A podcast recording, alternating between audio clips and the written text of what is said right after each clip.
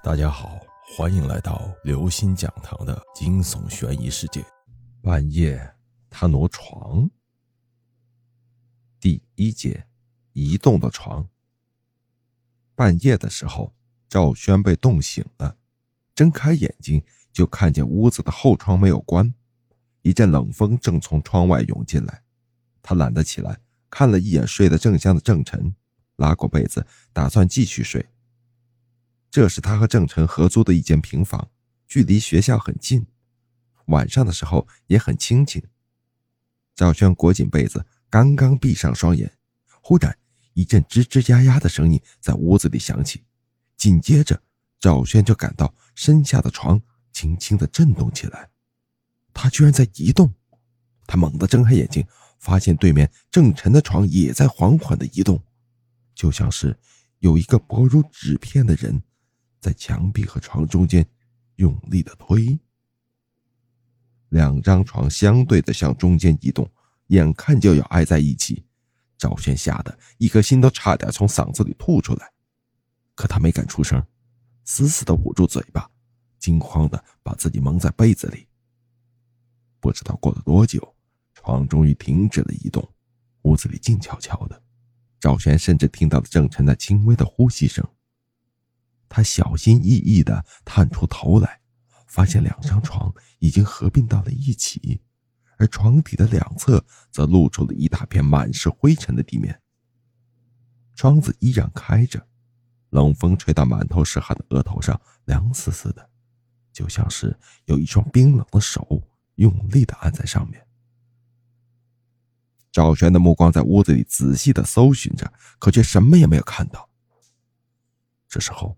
床上的郑晨翻了一个身，竟然滚到了赵轩的床上，一只手无意间搭在了赵轩的身上。赵轩不敢出声，从被窝里伸出一只手，想要推醒郑晨。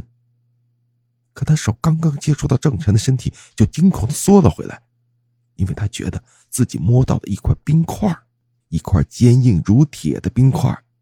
再看郑晨的脸，赵轩觉得自己看到了鬼。赵轩一咕噜从床上跳了下来。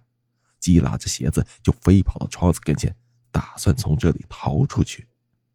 可是，一只脚刚刚踏到窗台上，身后就传来扑通一声闷响，紧接着一股无形的力量从后面传来，好像身后镶嵌着一块巨大的磁铁，而自己则是一块被砸碎的铁片。他拼命的用手抓住窗棂，回过头来发现郑晨从床上掉了下来。可奇怪的是。他居然没有醒，仍然紧紧的闭着眼睛，一只手高高的扬起来，手心正对着自己，而那股力量就是从他手心传出来的。郑晨的脸真的很可怕，就像是刚刚被人用刀切割过，几块皮肉从上面垂下来，鼻子两侧隐隐的露出了白花花的骨头。郑郑晨。赵轩的睡衣已经被撕碎了，眼看自己就要被拉过去，他慌乱的叫了一声，希望可以唤醒他的记忆，从而放过自己。郑晨好像真的被叫醒了，身体轻轻的抖动了一下，睁开了双眼，可刚刚醒过来，就立刻疼得大叫起来。刚才还没有一滴血的脸上，顷刻间就被鲜血染红了。他滚动着，想要从地上爬起来。就在这时候，一件更加可怕的事情发生了。平坦的地面上忽然伸出了一只满是褶皱的手，一把就掐住他的脖子，就像抓住一只还在拼命挣扎着的小鸡，然后猛地缩回了地面。身后的力量消失了，赵轩就像一个瞬间失去压力的弹簧，向前弹了出去。第二节。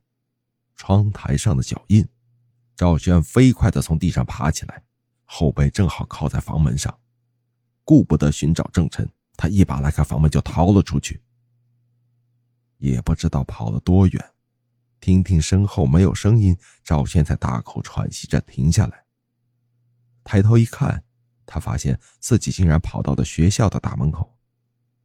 大门旁的保安室里隐约的透着一道灯光，让赵轩的心。立刻安定了不少。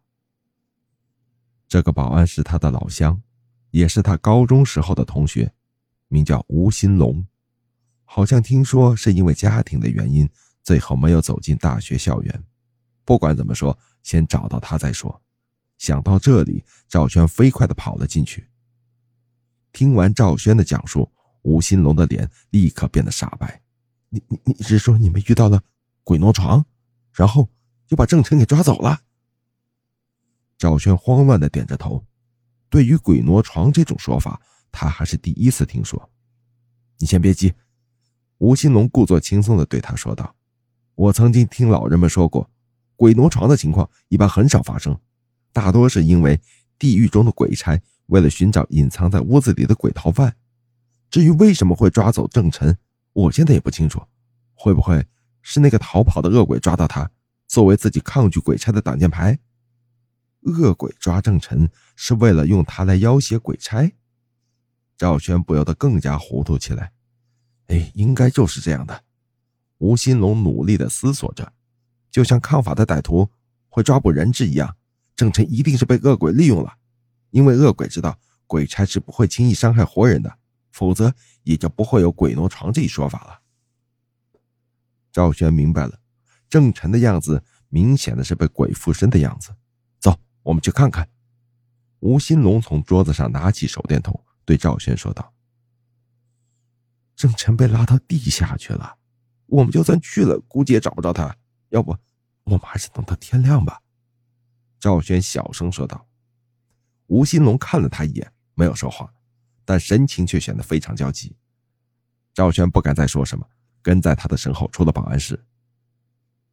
夜色很浓，那一溜平房就像一座座连接在一起的坟墓。到了自己租住的房子。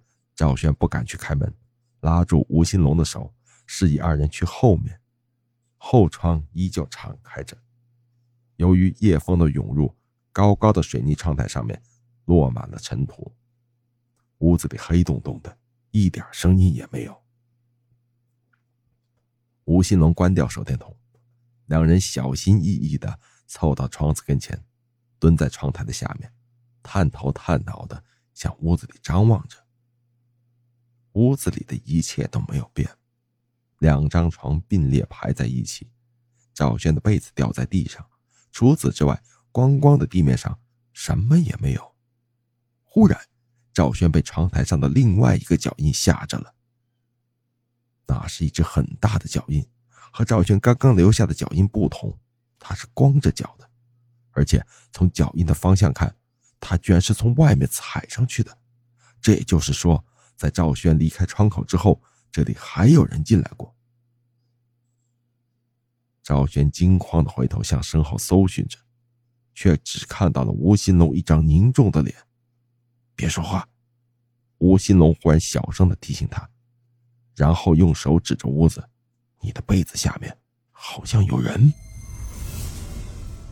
各位听众朋友，本期节目到此结束。如果您喜欢，请关注、订阅、点赞、转发四连击，谢谢您的支持，我们下期再见。